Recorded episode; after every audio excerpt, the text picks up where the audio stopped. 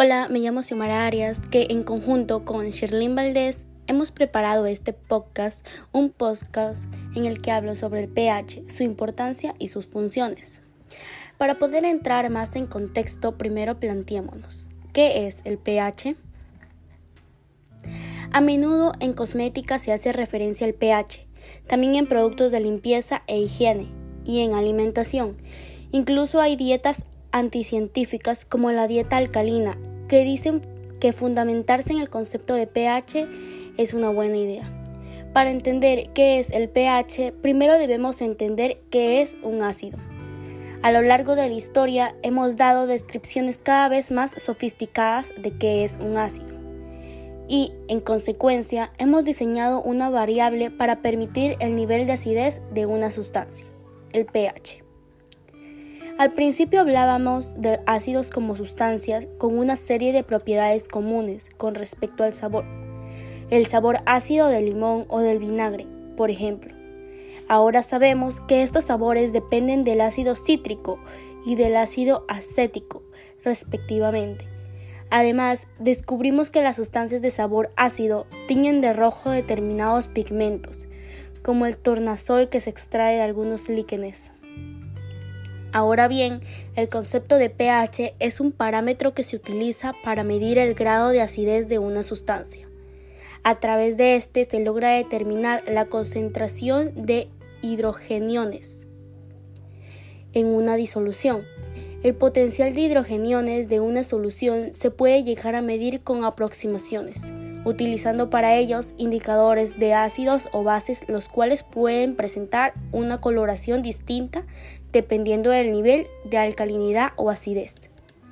Normalmente el método consiste en emplear un papel impregnado con los indicadores cualitativos. Otros indicadores utilizados son el naranja del metilo y la fenolfotelínea. En la química, la determinación de acidez o alcalinidad de una sustancia es uno de los procedimientos más importantes, ya que a través de los resultados de este se pueden obtener muchos datos que respecto a la estructura y actividad de las moléculas y a su vez saber más con respecto a las células del cuerpo. Ahora bien, la definición de potencial de hidrogeniones es básicamente los ácidos y bases que tienen distintas concentraciones de iones de hidrógeno, siendo los más fuertes aquellos que contengan mayor cantidad de iones y los débiles los que no posean tanta concentración. Este es el encargado de expresar el valor numérico de las concentraciones de iones de hidrógeno. En algunos casos, la carga de iones suele ser bastante baja, lo que se vuelve tedioso al momento de trabajar con dichas cifras. Es por ello que se ideó una tabla única llamada la escala del pH. La tabla se encuentra compuesta por 14 unidades, desde el 0 hasta el 14, siendo el 0 el punto máximo de acidez y el 14 la base máxima.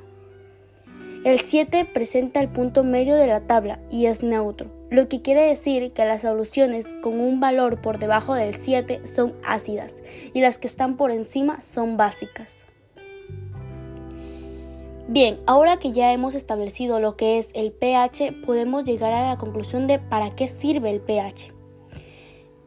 Pues bien, el pH sirve para determinar la alcalinidad o acidez de una sustancia y determinan la media de concentración de iones de hidrógeno. Planteamos unas características del pH. El pH es una medida de acidez o alcalinidad que indica la cantidad de iones de hidrógeno presentes en una solución o sustancia. Las siglas del pH significan potencial hidrógeno o potencial de hidrogeniones. El pH se puede medir en una solución acuosa utilizando una escala de valor numérico que mide las soluciones ácidas de mayor concentración de iones de hidrógeno y las alcalinas, base de menor concentración de las sustancias. La importancia del pH. Su importancia. Los ácidos y las bases son formas compuestas en el comportamiento de las sustancias químicas. Desde los inicios de la ciencia, estos comportamientos llamaron la atención de los científicos Boilole y Lavoisier, quienes estudiaron las sustancias agrupadas bajo los términos de ácido y alcaile.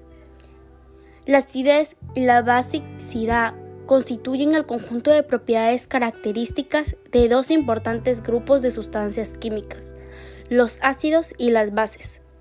Las ideas actuales sobre tales conceptos químicos consideran los ácidos como dadores de electrones y las bases como aceptores. El pH es el coeficiente que indica el grado de acidez o basicidad de una solución acuosa. Este término fue acuñado por el bioquímico danés S.P.L. Sorensen en 1868-1939, quien lo definió en 1909. El pH indica el potencial de hidrógeno y mide la actividad de los iones de hidrógeno expresados en términos colagaríquimicos, decimales o a la inversa del logaritmo de base 10 presentes en el agua, considerando una escala del 0 al 14, donde 7 es neutro, debajo de 7 será ácido y por encima de 7 será básico o alcalino. Los factores que determinan el pH. Como primer punto en esto tenemos el agua, que es uno de los factores más importantes que determinan el valor del pH. En el agua es el contenido y el tipo de sales disueltas. Esto determina la capacidad buffer o tampón que puede tener el agua, que no es otra cosa que la estabilidad o la capacidad de restitución continua para no variar el valor del pH. Como otro punto tenemos lo que es el suelo. La acidez y basicidad del suelo está influenciada por el tipo de material madre, a partir del cual se formó el suelo. Los suelos que se, desarrollaron a partir de rocas o material generador básico o calcáreo generalmente tienen valores de pH más altos que aquellos que formaron a partir de rocas ácidas. Las lluvias también afectan al pH del suelo. En la respuesta vegetal, la influencia del pH en el crecimiento vegetal se ejerce a través de muchos factores, entre los que cabe destacar los siguientes. Toxicidad de los iones hidrógeno, aluminio y magnesio, deficiencia de calcio, fósforo, molibnio, fijación de hidrógeno atmosférico, humidificación y mineralización de la materia orgánica, absorción de alimentos nutritivos en función de su disponibilidad, entre otros. Y como último punto tenemos lo que es el pH y la piel. El pH en la superficie de la piel humana es diferente dependiendo de la zona del cuerpo y de las personas. En la zona íntima el pH de la piel es ligeramente ácido, entre 4 y 6. Un pH bajo en la superficie de la piel es favorable para procesos cutáneos, así como para parar la microflora cutánea. El pH de la piel se ve afectado por varios factores como la humedad, el sudor, el sebo, la zona anatómica, entre otros otros. Los cambios en el pH pueden jugar un papel dentro de las enfermedades cutáneas, como dermatitis del contacto irritante, dermatitis atópica, entre otras otras. Un incremento del pH cutáneo frecuentemente observado durante la edad avanzada puede llevar a una disminución de la actividad de las enzimas necesarias para mantener una barrera cutánea saludable. El pH cutáneo elevado activará las enzimas que provocan una degradación más rápida de la barrera. La oclusión de la piel incrementa la humedad de la misma, lo que conlleva una elevación del pH. Hemos llegado al fin de este podcast en el que hablamos sobre el pH, sobre sus funciones y sobre sus características. Así que nos despedimos.